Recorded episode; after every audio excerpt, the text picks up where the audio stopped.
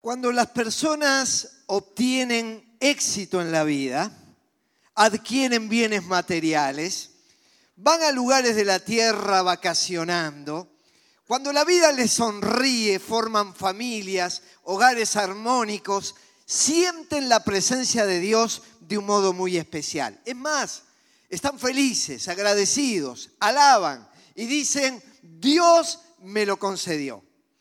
Pero cuando llegan los otros momentos, parece que se desdibuja la presencia de Dios. A Dios siempre le percibimos en la alegría, en la esperanza, en la fe, en el amor.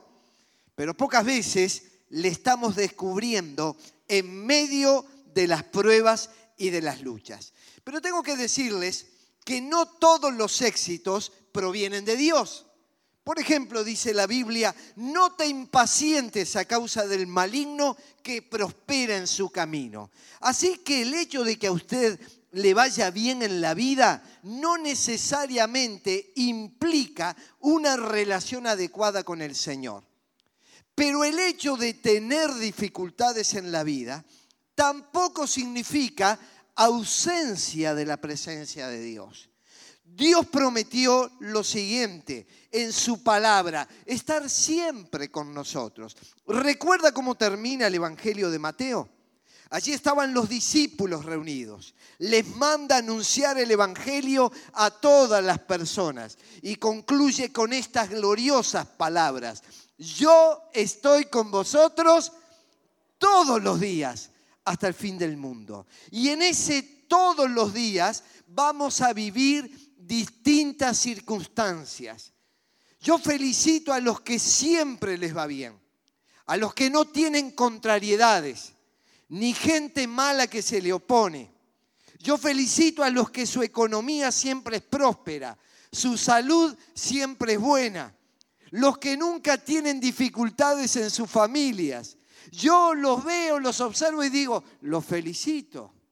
Pero la realidad y lo que nos muestra la vida es que todos vamos a atravesar días soleados y días oscuros. Estoy con ustedes todos los días hasta el fin del mundo. Y hoy quiero invitarte a que percibas la presencia de Dios, no solamente en tus tiempos favorables, que hay que hacerlo, hay que bendecir al Señor y hay que agradecerle pero que puedas percibir a Dios también en tus tiempos difíciles. Él no está ausente cuando estás viviendo dificultades. No se trata de lo que sientas, no se trata de lo que pienses, se trata de lo que Dios prometió y lo que Él promete lo cumple. Las promesas de Dios son en Él sí y en Él amén para la gloria de Dios. El apóstol Pedro lo había entendido todo esto. Y en un momento le escribe a los creyentes estas palabras. Alégrense de verdad. Les espera una alegría inmensa. Y está hablando con expectativa, les está hablando con esperanza. Alégrense, tengan la alegría real no la pasajera de este mundo. Tengan el gozo del Espíritu. Hay delante de ustedes una esperanza, hay alegría más adelante. No está el final de la historia en estas circunstancias presentes. Pedro les está diciendo, por favor, miren lo que Dios va a hacer con ustedes, en ustedes, a través de ustedes, y van a tener el corazón lleno de esperanza pero luego les dice lo siguiente, aunque tienen que soportar muchas pruebas por un tiempo breve. ¿Y sabe quién estaba escribiendo? ¿Quiénes eran los destinatarios directos? Cristianos que estaban siendo perseguidos por su fe, que estaban siendo arrastrados a las cárceles. Algunos de ellos sufrían el martirio. Y Pedro les dice, ustedes tienen que saber que estas pruebas demostrarán que su fe es auténtica. Es muy fácil tener fe y ver a Dios y celebrar cuando nos va bien. Pero vamos a demostrar nuestra fe auténtica cuando no tenemos respuestas, cuando no vemos salidas, cuando las cosas se tornan difíciles. Está siendo probada de la misma manera que el fuego prueba y purifica el oro, aunque la fe de ustedes es mucho más preciosa que el oro. Están siendo probados para ser purificados, porque a veces hay impurezas que se instalan en nuestra vida. Y la impureza es todo aquello que se mezcla con lo que Dios quiere hacer en nuestra vida. Y no estamos permitiendo que el proceso del Señor aparezca y nos purifique. Hace un tiempo leí una historia que quiero compartirla. Un hombre encontró un capullo de mariposa y entonces lo llevó para su casa para ver el preciso momento en que la mariposa iba a salir de ese lugar e iba a volar. En determinada oportunidad se abre un orificio y empieza a ver que ella lucha en el intento de salir. Pero en un momento cesa el esfuerzo y él pensó que ya no tenía ni vigor y quizás estaba muriendo dentro del capullo y por lo tanto tomó una tijera, cortó ese capullo y ayudó a la mariposa a salir. Todo parecía notable. Lo único que esa mariposa tenía un cuerpo grande, alas pequeñas y por lo tanto nunca pudo volar ni cumplir sus propósitos. Porque lo que no sabía ese hombre es que la naturaleza había dotado a la mariposa de la capacidad de lanzar ciertos fluidos en el desarrollo y en el proceso del capullo que iban a fortalecer sus alas y luego permitirle extenderlas con toda su belleza, alcanzar los aires y la plenitud. Esto se asemeja a nuestras vidas. A veces nos sentimos en ese capullo luchando hay momentos que perdemos las fuerzas, el vigor, estamos encerrados. Y cuando esto sucede, empieza la impaciencia. Los tiempos no nos dan, se nos va la vida, se nos van las oportunidades. Y entonces tomamos la herramienta que tenemos a mano, la tijera. Y empezamos a cortar acelerando los procesos y no permitiendo que nuestras alas espirituales, emocionales, intelectuales puedan nutrirse para hacer lo que Dios nos diseñó. Y usted observa, pierden oportunidades laborales y cortan con ese trabajo y se van a otro lugar en la esperanza de que la nueva empresa, la nueva fábrica, el nuevo comercio va a ser mejor. Cuando empiezan a tener frustraciones en el país donde viven, aquí no se puede, y cortan y empiezan a buscar otros horizontes. Cuando la familia empieza a pasar dificultades, el matrimonio no encuentra salidas, cortan y se lanzan a los brazos de otro hombre, otra mujer, abandonan a sus padres o quizás dejan a sus hijos. Cuando sus ministerios no pueden alcanzar aquello que soñaron y desearon, cortan con la iglesia y con quienes les rodean. ¿Por qué? Porque no han aprendido que Dios trabaja y está presente aun cuando nosotros vivimos ciertas dificultades. Los tiempos de Dios y los tiempos nuestros no siempre coinciden. Por ejemplo, el gran Moisés aceleró procesos. Es un hombre de Dios, un referente, un estadista, un líder del pueblo del Señor. La ley mosaica nos acompaña hasta nuestros días, pero él cortó con una tijera el proceso de maduración que Dios tenía en su vida.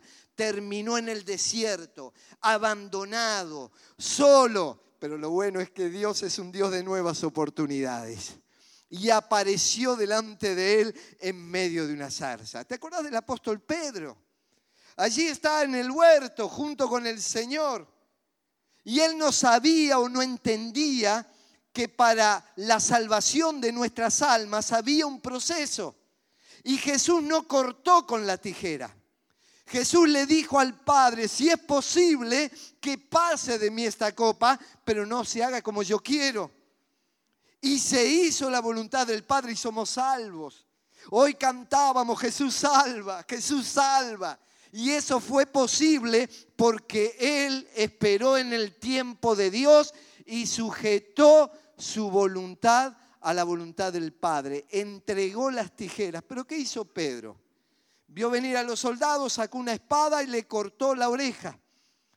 Todo impaciente corta, corta con sus tijeras, corta relaciones, corta vínculos, corta el proyecto de Dios, aborta lo que Dios está gestando, madurando y ayudándonos para crecer.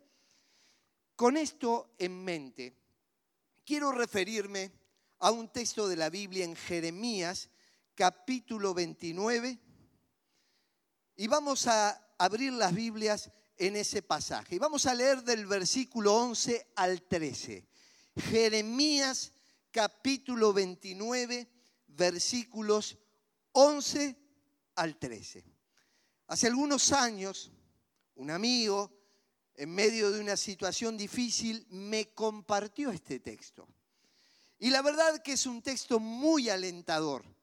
Pero podemos leer esta palabra de manera equivocada, creyendo que a través de esto Dios nos está diciendo lo que se les ocurra lo que les aparece en el corazón, lo que está en vuestra imaginación es lo que yo les voy a dar. Pero yo quiero leer esta palabra y quiero ayudarles a entender el contexto en el cual fue pronunciada y que tiene vigencia hasta nuestros días. Dice en Jeremías 29, 11 al 13, Dios está hablando a través del profeta. Porque yo sé muy bien los planes que tengo para ustedes, afirma el Señor planes de bienestar y no de calamidad, a fin de darles un futuro y una esperanza. Entonces ustedes me invocarán y vendrán a suplicarme y yo los escucharé. Me buscarán y me encontrarán cuando me busquen de todo corazón.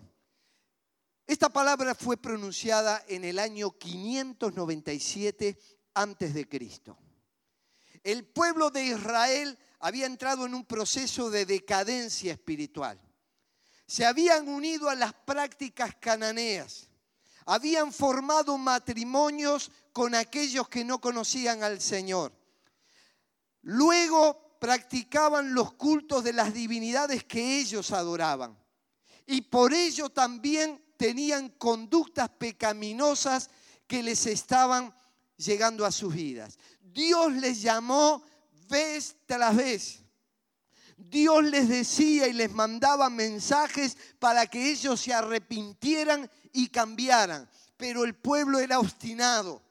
No entendía las señales de Dios no escuchaba su mensaje, no alentaba la santidad.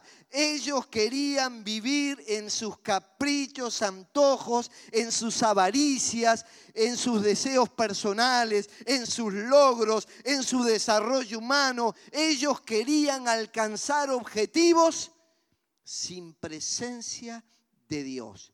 Entonces tomaron sus tijeras y cortaron. Dios no es que no creemos en tu existencia. Dios no es que nosotros no leemos tu palabra. No es que no asistimos al culto. Es que, Señor, tus procesos son largos. Yo te voy a dar una mano, Señor, y voy a tomar la tijera y voy a empezar a cortar para ayudarte a que se pueda cumplir en mí todo aquello para lo cual fui diseñado. Finalmente Dios dice, se acabó. Les hablé, les dije, tuve paciencia con todos ustedes, pero yo los amo. A pesar de sus errores, a pesar de sus desaciertos, yo quiero darles un mensaje de esperanza. Y ahora quiero que me vean en lo que voy a hacer. Voy a enviar a Babilonia a todos ustedes al exilio. Y van a estar durante 70 70 años bajo el yugo de los babilonios. Y entonces podríamos decir, pero Dios no está en la cosa. ¿Cómo es posible que yo viva esta dificultad, esta tragedia? Una generación entera salió de la tierra prometida y nunca más volvió a entrar. Y sin embargo no había ausencia de Dios, había presencia de Dios, el cual estaba trabajando en sus vidas y moldeándolos a través del exilio. Muchas veces nosotros tenemos que ver que situaciones que nos pasan no son otra cosa que llamados de Dios para que entendamos finalmente lo que quiere hacer con todos nosotros. Y aquí, en este pasaje, está muy claro lo que habla. Por un lado está el escenario de Dios y por otro lado el escenario humano. Comienza Dios diciendo yo, pronombre personal, está hablando y se hace cargo de, de lo que dice. Y aquí les dice que Él sabe, aquí les dice que Él hace, y acá les dice que Él piensa. Y también habla del ustedes. En el ustedes estamos incluidos nosotros, su pueblo, los seres humanos, aquellos que somos mortales, que tenemos limitaciones. Y entonces comenzamos hablando de lo de Dios. Y entonces Dios dice, en medio de estas circunstancias, en medio de esto que para ustedes es doloroso, pero para mí les estoy lanzando mi fluir hacia sus alas para que ustedes entiendan que necesitan fortalecerse en mí, necesitan un nuevo camino de obediencia. Y observen lo de Dios.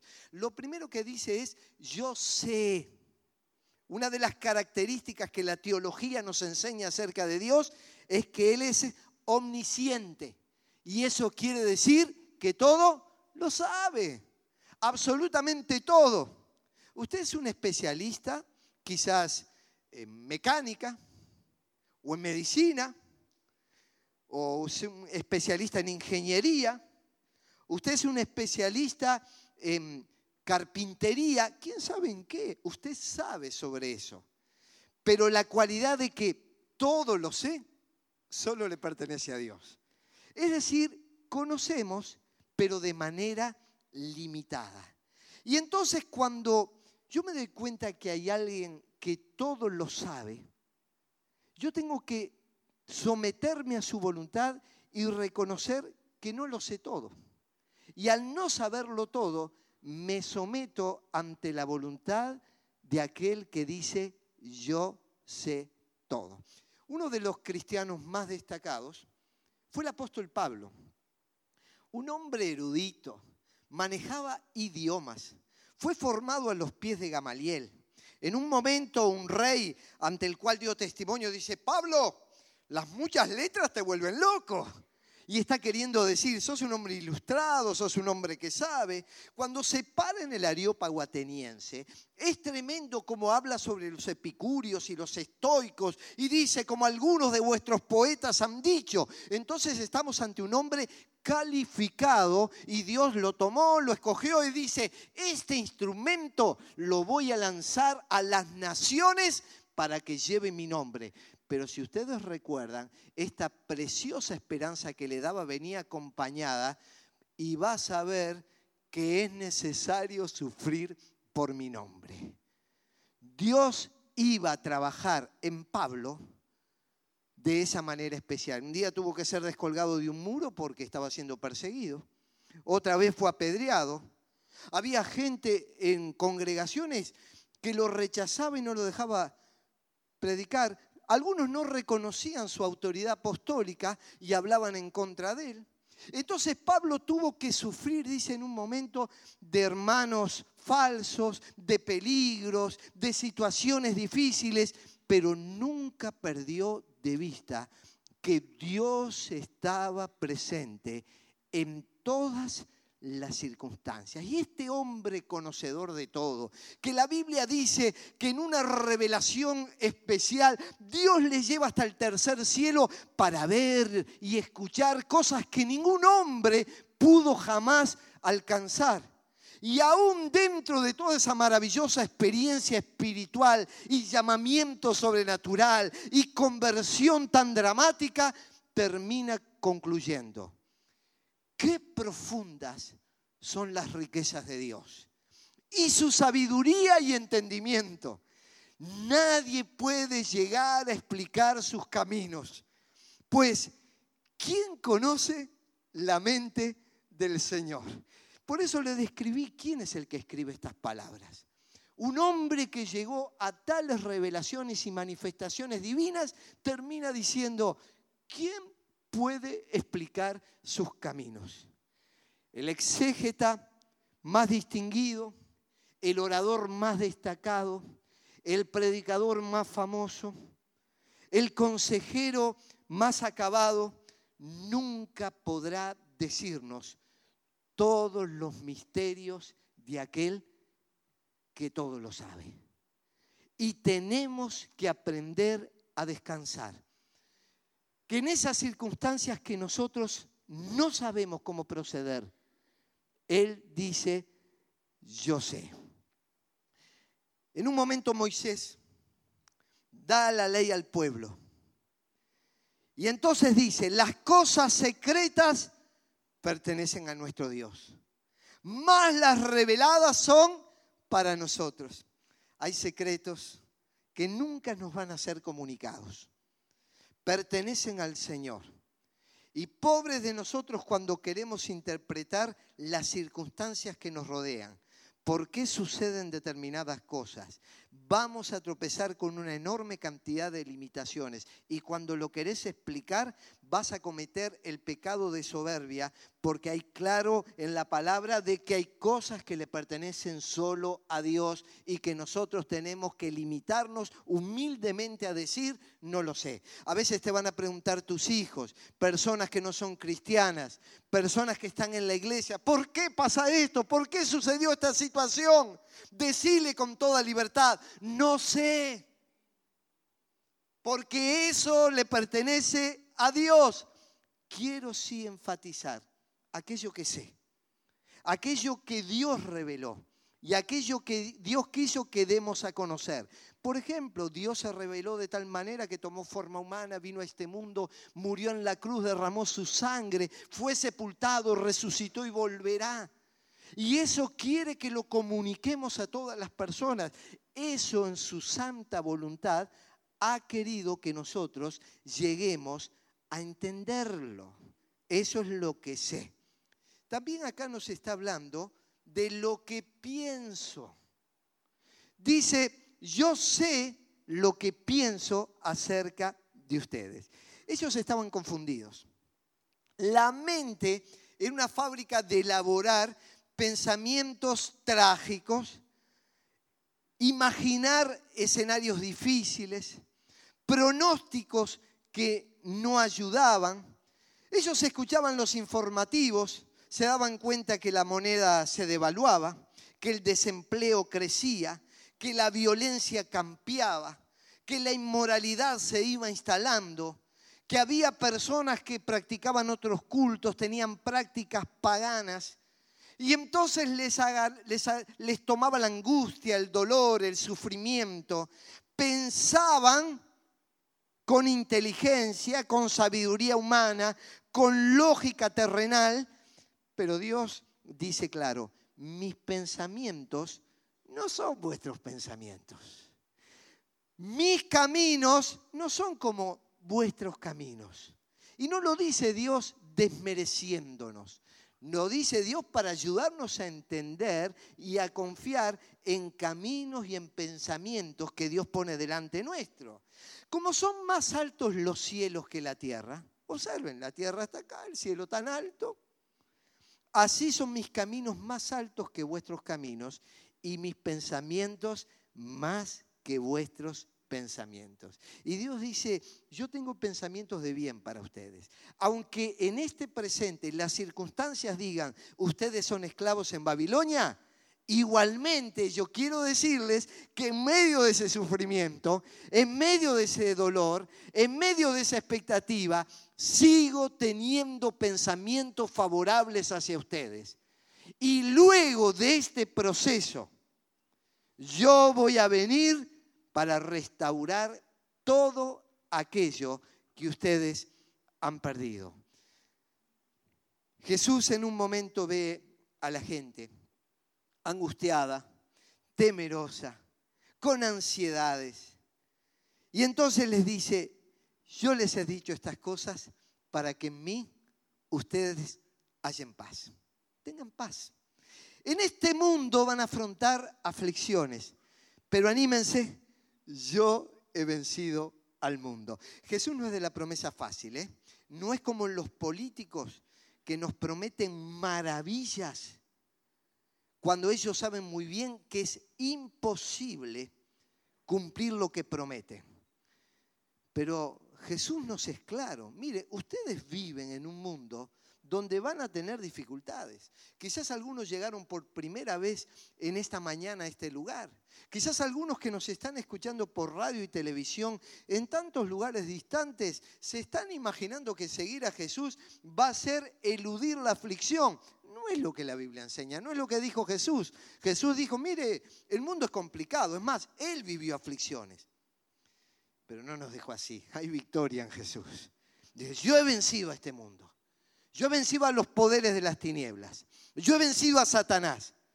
Yo he vencido todo lo que se opone. Yo tengo poder y autoridad porque toda autoridad me es dada en los cielos y en la tierra. Toda autoridad, todo dominio y todo gobierno.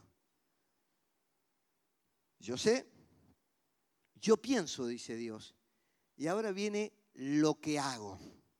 Dios no padece inercia histórica. Dios se mete en medio de la historia, de la historia de nuestra vida, de nuestra familia, de las naciones, de la iglesia, para participar activamente y transformarnos y ayudarnos a avanzar en la vida. Y lo que hago, a veces lo entiendo, o lo entendés, y lo que hago, dice Dios, a veces no lo entendés. Entonces ellos querían anticiparse a lo de Dios. Y como querían ver resultados, empezaron a consultar, dice la palabra, a falsos profetas, a horóscopos, a divinos, a hechiceros, a los que leían la borra del café, las manos, los que practicaban la quiromancia, la cartomancia, los que creían que el destino estaba marcado por los astros y entonces ellos en su esfuerzo por ver una movilización corrían detrás de todas estas prácticas que la Biblia dice, no sea hallado en ti quien practique adivinación ni quien consulte a los muertos, porque esto es abominación para con Jehová. Este tipo de prácticas no están integradas al propósito de Dios, pero algunos eran más espirituales. Y el mismo pasaje relata que corrieron detrás de profetas. Profetas que les decían cosas halagüeñas, que ellos querían escuchar. Algunos de ellos les habían prometido que esta dificultad iba a durar dos años. Sin embargo, Dios había dicho 70 años. Y esos profetas hablaban en el nombre del Señor, pero Dios no los había mandado. Y usted escuche, a los agoreros de este tiempo o a los profetas de los púlpitos que muchas veces van a venir a usted con palabras maravillosas. Te esperan tiempos gloriosos, economía favorable, salud siempre próspera, una familia unida, un ministerio maravilloso. Todo lo que te dicen satisface tu ego, pero no te enfrenta al hecho de que a veces tenemos que luchar contra circunstancias difíciles. A veces no entendemos a Dios, tenemos que reconocerlo.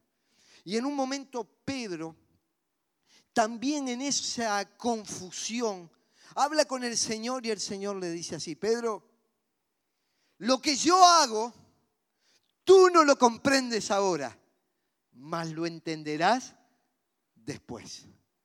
A mí me encanta ver la mano de Dios cuando las cosas avanzan y prosperan. Y agradezco y alabo a Dios por todo eso.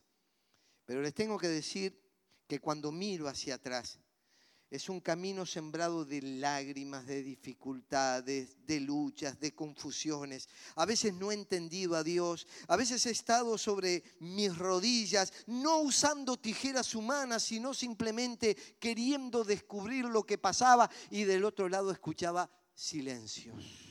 Es lo que los teólogos llaman el silencio de Dios. Le hablás, le preguntás, lo consultás y no encontrás respuesta y decís hacia dónde voy, cómo me dirijo, qué es lo que hago.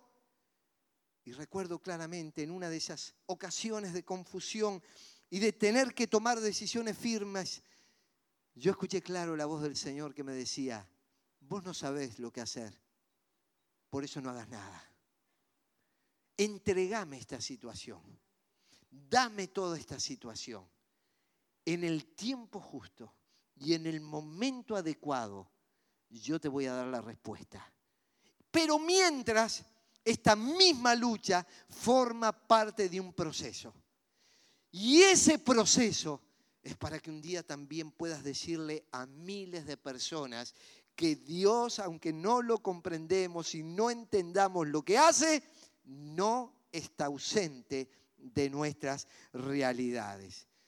Por eso en Santiago dice, tomen como ejemplo de sufrimiento y de paciencia a los profetas que hablaron en el nombre del Señor. Y aquí está hablando de aquellos profetas del Antiguo Testamento, inspirados por el Espíritu Santo, como Isaías, que habló de todo lo que habría de venir con el Señor.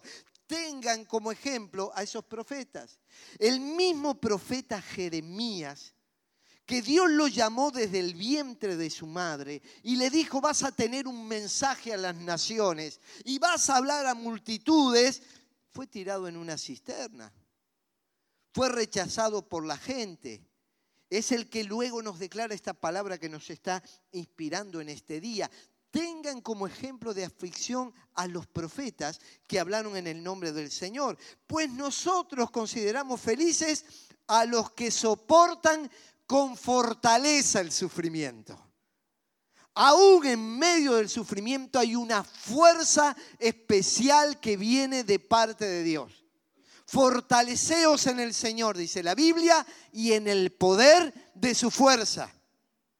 Vas a tener un vigor especial, una gracia especial, cuando las fuerzas de Dios inunden tu vida, tu ánimo, tu corazón, tus pensamientos, tu mente y Dios abra puertas tremendas.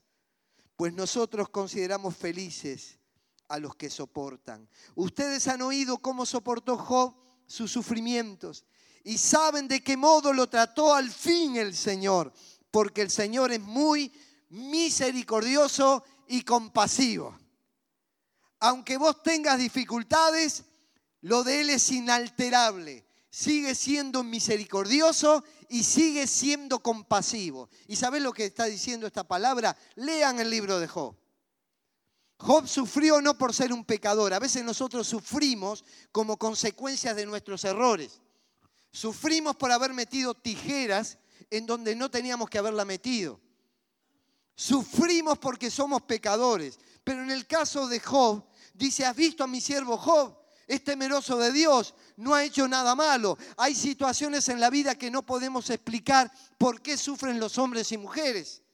Y fue el caso de Job. Así comienza, vivió todo un proceso difícil. Sus amigos interpretaron porque eran muy inteligentes, muy sabios, tenían la bola de cristal de todos los acontecimientos, pero dicen Santiago, habéis visto el final del Señor. Él es misericordioso y Él es compasivo. Él tiene compasión de tu vida. Y si sufriste vos estás sufriendo porque metiste tijera y te equivocaste, sigue siendo misericordioso y compasivo.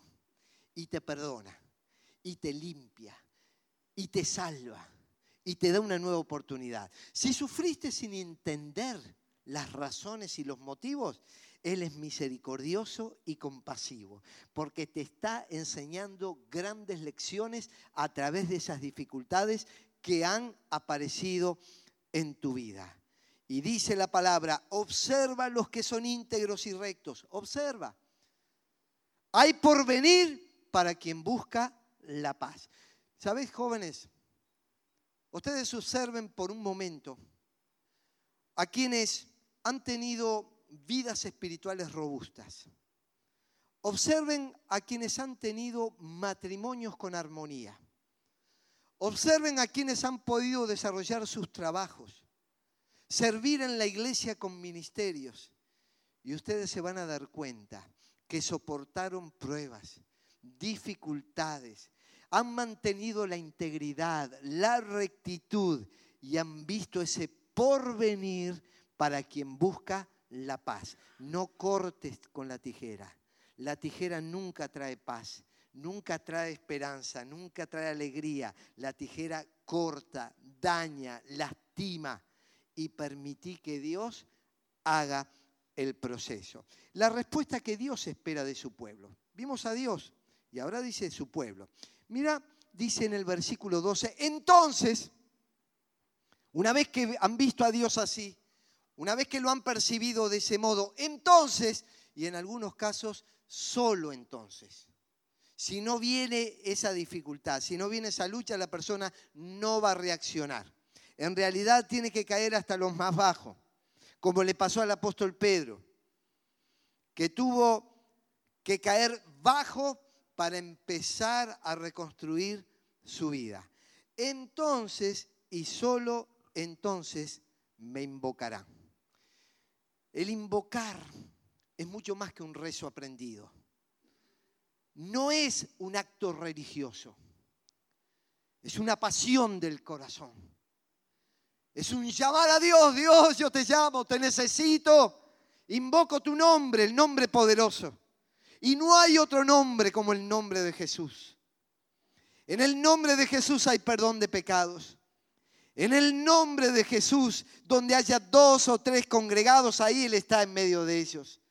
En el nombre de Jesús se rompen los poderes de las tinieblas y encontramos la luz. En el nombre de Jesús somos liberados de la condenación eterna y somos llevados a la vida eterna. En el nombre de Jesús hay esperanza. El nombre de Jesús nos cubre. Me invocarán. Y todo aquel que invocare el nombre del Señor será salvo. Pedí en el nombre de Jesús. Por algo Dios quiso que cuando oremos digamos en su nombre. No tenemos autoridad ninguna nosotros. Señor, yo me presento en mi nombre. ¿Y cuál es mi nombre? Mi nombre es pecador, persona que se ha alejado de Dios. Entonces yo voy en el nombre de Jesús, el que ocupó mi lugar en la cruz, el que me salvó, el que me perdonó, el que me limpió. Me invocarán. En medio de tus luchas y pruebas, invócalo. Invoca el nombre de Jesús, nombre poderoso, nombre glorioso, porque ante el nombre de Jesús se doblará toda rodilla de los que están en los cielos, en la tierra y debajo de la tierra, y toda lengua va a confesar que Jesucristo es el Señor para gloria de Dios el Padre. Me invocarán. Y dice la palabra que Él es rico para con todos los que le invocan. No hay límites en Dios. Este pobre ser humano que tiene sus limitaciones va hacia un Dios rico en misericordia, rico en perdón, rico en oportunidades. Qué bueno que es nuestro Señor. Después dice, vendrán a mí. No dice, vendrán al culto solamente. ¿Sabe cuánta gente concurre al culto, pero nunca van hacia Jesús? Nunca van a encontrarse con Él realmente, acercarse, adorarle, alabarle con toda el alma. En un momento, Jesús ve a la gente cargada, necesitada, angustiada, triste, sin respuestas. Y dice algo que continúa vigente. Vengan a mí. Pero Señor, el domingo estuvimos en la iglesia. Sí, sí, pero estuviste en la iglesia, escuchaste, dijiste muy lindo, pero no cambió nada en tu vida. Jesús está diciendo, vengan a mí. Todos los cansados y agobiados, y yo les daré descanso. ¿Sabes lo que está diciendo? Sacate la mochila que tenés encima. Esa mochila con preocupaciones, con problemas, con dudas, con angustias, con temores, con incertidumbres. Sácatelo de encima y vení a mí. Yo te quiero dar descanso, entendelo, pueblo mío. Aún estos 70 años que ustedes van a vivir en Babilonia, aún esa enfermedad que tenés, ese problema económico, ese despido, esa lucha en tu familia, todo eso forma parte de lo que Dios está trabajando en tu vida para hacerte bien vengan porque yo les voy a dar descanso. Y dice, y orarán a mí. La oración es un diálogo. Mira, orá. Y expresate ante el Señor cuando te levantás cada mañana. Y a veces vas a estar de rodillas. Y en otras ocasiones tomando mate. A veces vas a estar sentado en tu oficina o podés estar junto a tu cama de rodillas. A veces vas a orar mientras caminas o mientras manejas, o mientras estás cocinando. Yo sé que para el religioso esto es algo así como pecaminoso, pero en realidad vamos hablando con Dios en todos los momentos de nuestra vida. Él es nuestro amigo, Él es nuestro compañero. Entonces, yo me acuerdo que una vez nos visitaba un predicador que siempre nos preguntaba, ¿hoy oraste? En realidad la oración no es un momento específico. La oración es una actitud de la vida todo el tiempo. Sí oré en un sentido de apartar un tiempo. Pero pobre de aquel que oró en un momento y luego se olvidó de Dios. Vamos en permanente comunión con Dios. ¿Y sabe lo que le está diciendo Dios? Entonces, cuando ustedes vivan este proceso, van a empezar a orar, porque cuando hay dificultades, se aumenta la dependencia del Señor. Cuanto más dificultades tenemos, ¿te acuerdas cuando el Señor estaba en el huerto de Getsemaní? En ese momento tan difícil dice que oraba más intensamente. Y la oración de los rectos es su gozo, dice la Biblia. ¿Quieres ver sonreír a Dios? Orá. Cuando te acercas a Él, vas a ver la sonrisa de papá. Te va a decir, eso es lo que yo quiero. Decile, Padre nuestro que estás en los cielos, es tu papá, te cuida, te abriga, te ama, te anima. Gracias, Padre, por estar en mi vida. Gracias, Padre, por acompañarme, por fortalecerme, por corregirme, por enseñarme, por tomarme de la mano y llevarme en la vida. Gracias, Padre, por la vida que me diste. Orarán a mí la oración de los rectos es su gozo. No le des la espalda papá. Búscalo intensamente con todo tu corazón. Y mira la promesa, yo oiré. ¿No te parece que a veces Dios no te escucha? No, pero Él prometió, yo te voy a oír. Y no dejes de orar, estás acumulando oraciones. El pueblo de Israel acumuló durante 70 años oraciones y aunque algunos de ellos no vieron cumplidas las promesas, se trasladaron hacia sus hijos las bendiciones. No traigas maldición ni sobre tu vida, ni sobre tu trabajo, ni sobre tu familia. Orá, busca a Dios, servile y vas a ver bendición sobre las futuras generaciones. Esta es la confianza que tenemos al acercarnos a Dios. Mira qué confianza. Si pedimos conforme a su voluntad, ¿qué hace Él? Nos oye. No dice conforme a tus caprichos y conforme a tus deseos, no conforme a los tijeretazos que vos le metés. Si pedimos conforme a su voluntad, Él nos oye. Y si sabemos que Dios oye todas nuestras oraciones, podemos estar seguros de que ya tenemos lo que le hemos pedido. Me buscaréis, dice en esta palabra, y me hallaréis. Dios está diciendo, el que me busca, me va a encontrar. Me perdieron de vista en un momento, aceleraron los procesos, se adelantaron a lo que yo quería hacer y fracasaron, pueblo mío. Pero ahora, entonces, cuando ustedes hayan mascado el polvo, cuando ustedes hayan permitido que yo los trate, me van a buscar, ahora sí me van a buscar. Y ahora sí me van a hallar y voy a hacer lo que ustedes en sus fuerzas, en su vigor y en su inteligencia, jamás pudieron hacer. Cuando comencé, traje a modo de ilustración esta tijera. Esta tijera, que es común para todos nosotros, representa al ser humano que quiere acelerar procesos y que lo que termina haciendo es dañando y cortando el proceso de Dios sobre su vida. Tené paciencia.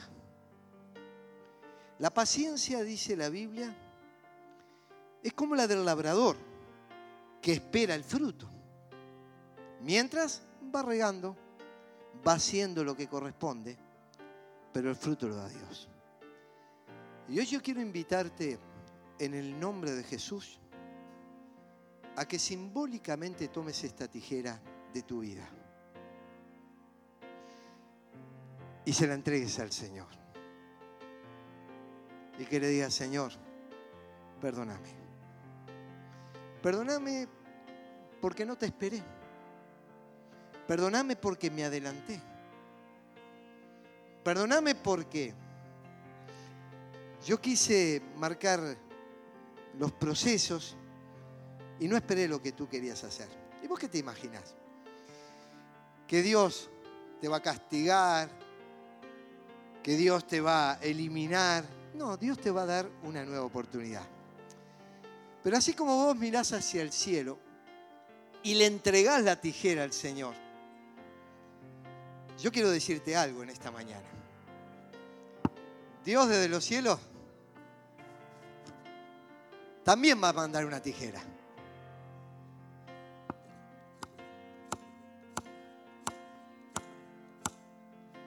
Y Dios va a empezar a cortar desobediencias, impaciencias, deseos de protagonismo personal, avaricias, inmoralidades, cosas que nos separan de Dios. Pero cuando Dios corta, no lastima. Cuando Dios corta, permite que aquello que nuestros cortes limitaron para el mover de Dios, empiecen a fluir desde el cielo naturalmente para una bendición. La Biblia dice así, Él fortalece al cansado y acrecienta las fuerzas al débil. Aún los jóvenes se cansan, se fatigan y los muchachos tropiezan y caen pero los que confían en el Señor renovarán sus fuerzas, volarán como las águilas, correrán y no se fatigarán, caminarán y no se cansarán. Qué grande es el Señor, qué bendito es el Señor. Yo te invito a estar en pie, si podés, y que juntos podamos leer este texto. ¿Te animás a leerlo junto conmigo y declararlo con fe? creer esta palabra. Vamos a decirla todos juntos. Él fortalece al cansado, acrecienta las fuerzas al débil. Aún los jóvenes se cansan, se fatigan y los muchachos tropiezan y caen. Pero los que confían en el Señor renovarán sus fuerzas, volarán como las águilas, correrán y no se fatigarán caminarán y no se cansarán. Bendito sea el Señor.